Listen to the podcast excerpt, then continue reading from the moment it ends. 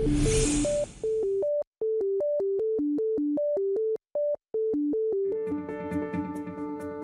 story of thistle farms though is a story of hope 季花农场的故事就是妇女团结起来展望和康复让世界变得更加有爱的故事 farm has been around for 21 years. 季花农场成立已经二十一年了。刚开始很小只是一个妇女团体一个由人口走私卖淫和瘾君子幸存妇女组成的社团。这个小团体说让我们试着一起生活两年没有任何人管没有房租看看妇女一起疗愈的结果 i ran away from home.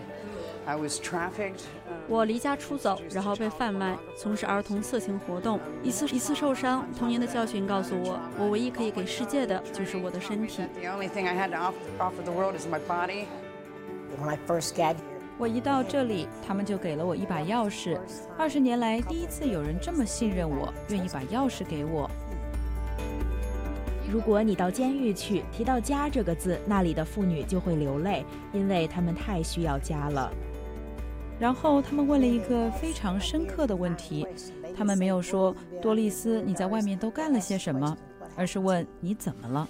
When the new women come, like the 有新的妇女来，是我最开心的时候。你知道，我可以把自己学到的东西传给他们，教他们怎样制作产品，培训他们怎样操作机器，给他们大量的关爱。There's this deep trauma that the women have experienced that contribute to the dysfunction, the disease. 这些妇女受到严重伤害，导致她们失去了能力、患病、做出错误选择、恐惧和入狱等等。我认为，作为一个社团，我们应该对她们说：“我们欢迎妇女回家。”我们知道，不是她们自己要流落街头的，是社会病态造成的。这个社会仍然让年幼的女孩遭受伤害。I thought it would be a great idea to name the program after that last flower that was left. 我认为用这种最晚凋零的花朵来命名这个项目是个好主意。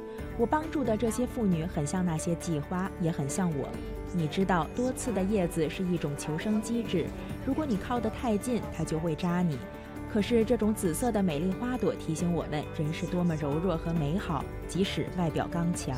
Hard outer edges.